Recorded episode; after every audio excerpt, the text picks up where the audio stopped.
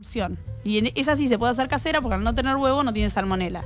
Por ahí la mayonesa casera y siempre corres ese riesgo. Hay una no- manera de no pasteurizarlos. ¿No viene un test que de compras? salmonela y Claro. podés, sí, puede haber, puede haber. Debe valer una fortuna, Sí, pero, pero, en realidad es como que no vale, no sé si vale tanto la pena. Igual se puede pasteurizar el huevo, pero bueno, tendría que esto hablarlo mejor alguien que, que conozca más del Pero tema. estaría bueno que vengan en, que se vendan los negocios, una cajita con un test, tac, lo pones. claro, lo pones y sabes, como ahora viene el test de COVID así rápido, Claro. y este te- sería lo mismo. Y te la bandita Y, que y te dé podés hacer la, la el grado, claro, la mayonesa casera. Hay una receta muy fácil de mayonesa casera que se hace con el mixer. Pones 200 centímetros cúbicos de aceite, un huevo en el bol del mixer, ¿viste? Ese que es larguito. Sí. Bueno, después le agregas un poquito de limón, sal, pimienta, apoyás el mixer y vas levantando y embolsionándola de a poquito. En dos segundos tenés mayonesa casera. Es riquísima la mayonesa Es casera. Sí. Eh, Aparte con, le das el sabor de, eh, o sea, que vos querés. Le pones un poquito más de pimienta, un poquito más de sal, un poquito más de limón. con Con, zanahoria he probado, muy rica. zanahoria también, sí. Eh, O podés hacer una salsa, un aderezo vegetal. Acá dice Noé, eh, podés usar el huevo duro para hacer la mayo, ¿esto es correcto? Hay una receta con Ajá. huevo duro, sí, sí, también se puede hacer. Pero no te queda igual que la mayonesa. Claro. Bueno, muy bien. Mayonesa, mayonesa. Mayonesa, mayonesa. Bueno, eh, tenemos, eh, ¿qué tema tenemos para el día de hoy? Bueno, hoy tenemos sopas. Uy, ¿Por qué qué? Porque el lindo. otoño te invita un poquito, ¿viste? A la noche que está fresco, Anoche, por ejemplo, que estaba, había una brisa. ya- fresquito, ya te da para sopa. Pero bueno, la idea es por ahí que empezamos a consumir sopas un poquito más, eh, más sanas. Dejar de comprar tanto el sobrecito o dejar de, de tener tanto el cubito de caldo, sino hacer nuestro cubito de caldo. Tratar, que es muy fácil. Lo único que requiere es un poquito de trabajo antes. Y después ya tenés durante un montón de tiempo cubito de caldo congelado casero, te dura seis es que meses. El, el cubito, el sobrecito, digo, es una bomba de, de sal, ¿no? de sal y un montón de ingredientes que no conocemos, que no sabemos. Si uno lee atrás, o sea, sí, es sí. raro. Viene de todo ahí adentro. Viene de todo. Y queda saladito. y queda muy salado. Entonces nosotros le podemos dar el grado de sal que queremos. Si nosotros queremos hacer un cubito de caldo casero, necesitamos por un kilo de verdura. ¿Qué recomiendo yo que tenga la- el, el kilo de verdura? Cebolla, que tenga zanahoria, que tenga apio. El apio es el sabor de la sopa. Para mí es el sabor de la sopa. Y ajo. Después, bueno, si tenés zapallo, si tenés, no sé, lo que tengas vos en tu casa, esos restitos de verdura que te van quedando, Todo sirve. Claro, todo sirve. Y por kilo de verdura, 300 gramos de sal. Si lo querés menos salado, nada, le pones 100, 200. No le agregás y le agregás sal después. ¿Sí? Siempre hay que agregar en la cocción sal porque después te pasás. Si vos le agregás en la mesa, te pasás. Ujú. Tener en cuenta que la sopa generalmente va con un poquito de queso. Bien, y siempre que cocine una sola persona, que no metan manos. Claro, como varias. Nos ha pasado con una sopa súper gigante. eh, eran, éramos varios, entonces eran dos ollas, pero metió mano otra persona pensando que el otro no le había echado sal. Sí. La olla número uno estaba bien. se- Y la número dos. Medio que se terminó y dijimos, bueno, trae la segunda olla. Ya está. Y estaba incomible la segunda olla. Muy, Bueno, pero muy salada. Era- Ese es el problema, que no hay manera de sacarle la sal. Hay gente que dice, no, bueno, ponele pan duro, bueno, no, ponele papa. Bueno, eso es No. el volumen, lo que hace es que la sal se, se- se baje un poquito. Pero no hay manera de sacarle la sal. la zanahoria sal, que estuvo hirviendo ahí adentro Tal quedó cual. saladísima. Sí. hay que probar. Siempre hay que probar. Antes de condimentar algo hay que probar. Entonces ahí vos decís, "Mm, capaz que le falta un poquito de...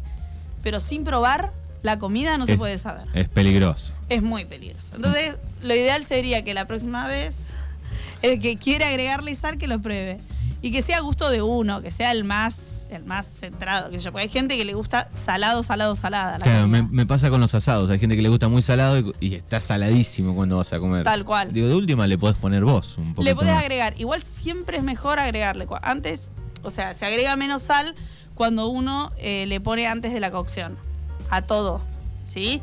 Pero bueno, es un poquito, tampoco te pases. Claro. Sea un gusto Después, si a alguien le gusta un poco más, puede ponerle. Tal cual, le puede agregar. Muy bien. Bueno, para esto vamos a ver de dónde vino la primera sopa. ¿De dónde Se dice ha que salido? La primera sopa vino en el 6000 antes de Cristo. Esto es. Google, chicos. O sea, no tengo ni idea. Y fue con hipopótamo hecho la primera sopa. No, pero Bueno, o sea, yo busqué y busqué y busqué y todos me dicen lo mismo. la data O sea, viene de hipopótamo. Viene, viene de internet. Puede ser verdad, puede ser mentira. Me sorprendió. A mí me sorprendió, no pensaba que podía llegar a venir de un hipopótamo. O sea, me esperaba que, no sé, una paloma, un pajarito, Claro. un hipopótamo. Bueno, muy eh, sofisticada la sopa. Así que 6000 antes de Cristo. 6000 antes de Cristo. Ya estaban La primer sopa. a fuego. Sí. A fuego de leña. A fuego sí, ya el fuego se había inventado hacía muchísimos años antes, se había descubierto, no se había inventado. Eh, pero bueno, eh, buscando, buscando, eh, fue el 6000 antes de Cristo. Perfecto, de ahí viene la historia, entonces un poco. Ahí viene la historia. Y después vamos a separar las sopas en consomé, caldo y sopas. ¿Sí? Bueno, el consomé es un caldo hecho con carne clarificado. ¿Sí? O sea, nosotros generalmente se hace con huesos, que puede ser un consomé claro o oscuro. Cuando es claro, los huesos se doran. Entonces, eso es como que. Que lo- no sé, como decir, lo metes al horno, se doran bien y lo metes con un poquito de verdura y después se filtra todo. Tiene que ser bien líquido y bien translúcido. Eso sería un consomé que es sofisticado, si vos lo encontrás en una carta, pero sepamos que es agua saborizada. Claro. Es no mucho más que eso. Sí, es un caldo eh, con menos sabor. Básicamente es de carne, se le pone muy poca cantidad de verdura, algún condimento o alguna hierba, pero solamente eso. Y siempre se filtra, queda bien, bien clarito. Después tenemos el caldo que ya ahí sí le agregamos un poquito más de carne, un poquito más de verduras. Ahí el apio para mí es fundamental. Y eh, se hierve, no se deja una cocción larga a diferencia del consomé. El consomé es una cocción larga, se deja hervir mucho tiempo. Y el caldo no, una vez que está cocido los vegetales o la carne, ya está. Ya está. ¿sí?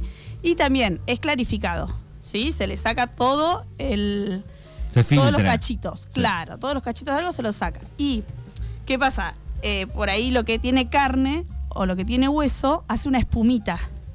Principalmente esa espumita hay que sacársela, porque son todas las impurezas que va alargando el hueso, que va alargando La grasa del hueso, tal cual. Todo eso hay que sacarlo. Si uno lo puede dejar de un día para el otro, mucho mejor, porque ahí filtra la grasa. Se solidifica Sí, sí. y lo saca más fácil. Recuerdo dejar alguna sopa en la heladera y Una que- sopa potente. Una sopa potente y queda después la, la grasa. La grasa, tal cual. Bien. Y bueno, y cuando hablamos de sopa, hablamos que tiene más ingredientes sólidos. Ahí ya dejamos todo lo que es verdura. Y podemos dividirlo en cremosas y caldosas. ¿Sí? Entonces, y ahí le agregamos, le podemos agregar fideo, le podemos agregar más cantidad de verdura cortada chiquitita, que se sienta textura dentro de la sopa. En la ¿Sí? pandemia me agarró ganas de sopa de letras. Sopa de letras. Volver a la- ¿Comiste sopa de letras? A la adolescencia. Pero comiste sopa de letras, porque ahí te agarró ganas y no te la compraste. Sí, sí, compré un. Ah, compraste un com- paquetito. Compré. Después lo terminé tirando la otra mitad que había quedado. Bueno, pero son fideitos igual. Sí, sí, o los otros, las municiones. La- bueno, municiones a mí me encantan. Municiones y Fascinante. Ave María. son cosas que volvieron en la pandemia, la munición también. Sí, sí, Después sí, no puede ser. más, pero- No, yo tengo, ¿eh? Para mí mi sopa favorita es eso, un, un caldo con... bah, favorita de ahora, después capaz que me gusta otra dentro Sí, de un sí. año, dentro La de seis meses, munición. claro. Municiones, arvejas, preferentemente congeladas, que son por ahí más grandes, más dulces, y mucho queso. Queda una sopa espesa.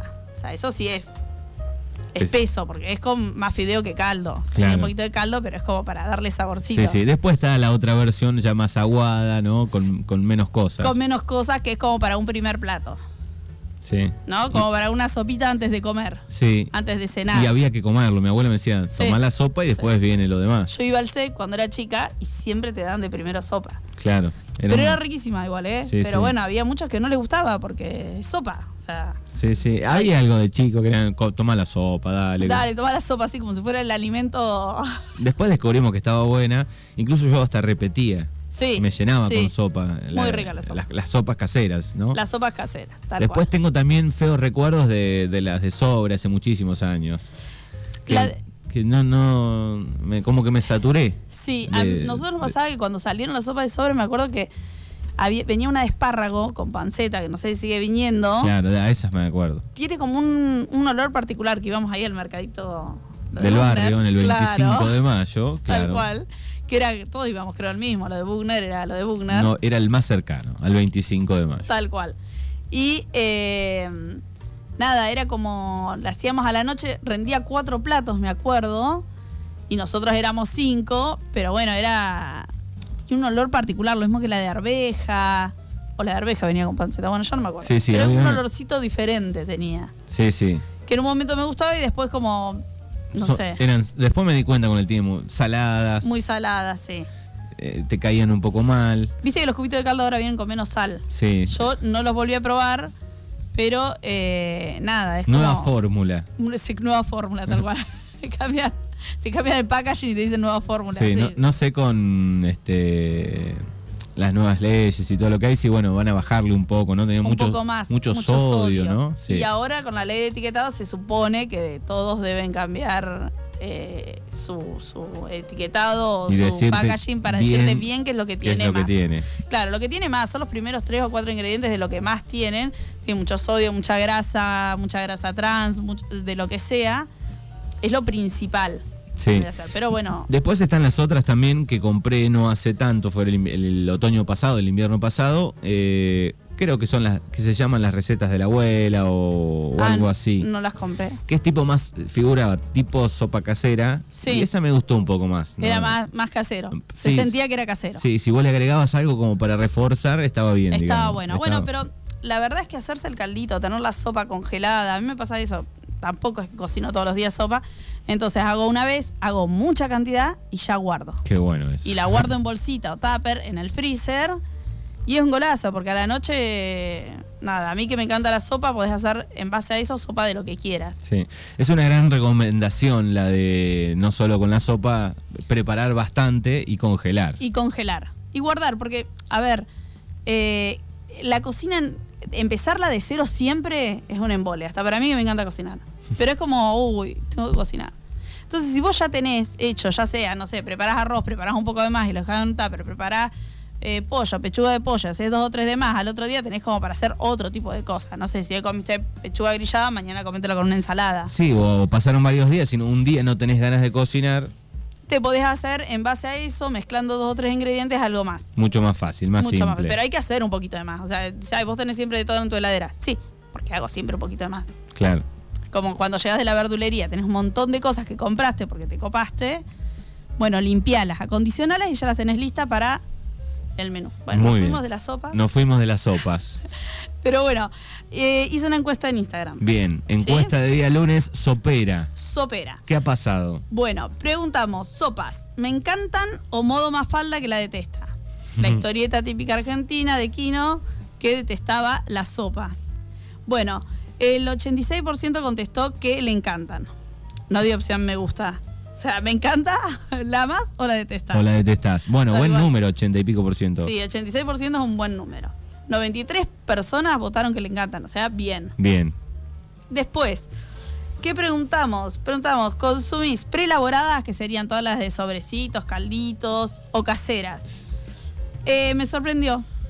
El 79% dijo caseras. Ah, Bien, bien, muy bien. bien, muy Y bien. yo creo que si esta pregunta la haces en pleno invierno, eh, Vos sube. Sube, sube. Bueno, podemos hacerla, la dejamos un tico como para solo Sí. esa pregunta hacerla.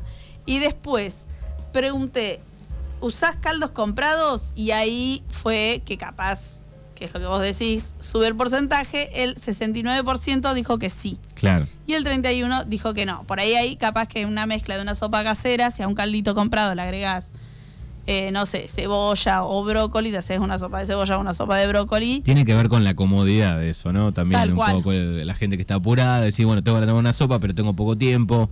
Tal Es- cual. Es, más fácil, Es ¿no? mucho más fácil.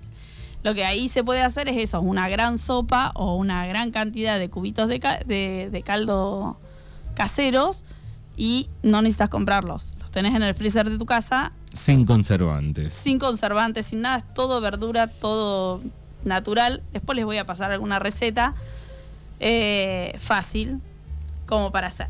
Bueno, después pregunté a ver si usan toppings. Toppings es todo lo que se le pone arriba. Si esto se llama topping, sería coberturas. Sí. Entonces, dentro de los toppings puede ser un poquito de queso, eh, pero queso tipo hecho, no sé, cubitos de queso. eh, palta, puse acá, garbanzos fritos, croutons, que es la más clásica. Puede ser que le pongas panceta, puede ser que le pongas jamón crudo tostado, puede ser que le pongas, no sé. Eh, ahí puse un ejemplo, a ver, no me acuerdo si lo puse, pero creo que sí. No. De eh, eh, garbanzos. Los garbanzos uno los deja fermentar, después los hierve, pues los cocina al horno con un poquito de aceite y eh, alguna hierba. Y eso le da como un poquito de sabor y es algo crocante. O sea, dentro de la sopa está bueno tener texturas, porque si no es medio ahí viene un poco el embole de cuando éramos chicos, de tomar sopa. Tal tal, cual. Si estaba hecha media apurada, media así nomás. Media así nomás, es un- seguimos lo mismo, es un caldito, poca verdura, poco de todo, no tiene mucha gracia. Uno tiende a agregarle mucho queso y entonces ahí también se va un poquito el sabor de la sopa y capaz que se le puede, no sé, a una sopa de, de, de batata, de boñato, que es mucho más cremoso, o de calaba- calabaza, le podés agregar algunas semillas y un poco de queso roquefort y ya te levanta. Claro. Sí. Yo no era de echarle queso a la sopa. ¿No eras de echarle queso? No, no, no. Yo sí, amo el queso. De hecho, empezamos en el consumo de queso este mes que hizo frío, que estuvo más fresquito.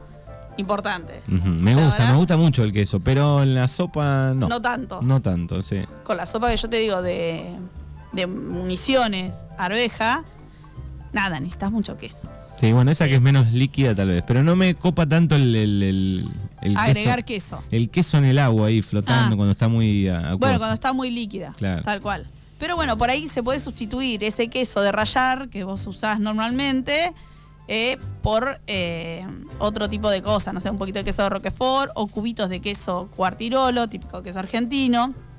Allá de queso rallado que compramos en sobrecito, no es queso. Es sobras de queso. No, es- yo lo prohibí en mi vida. Ah, lo prohibiste en tu vida. Bueno, porque, claro, termina no siendo queso. Sí, no, no, ese no.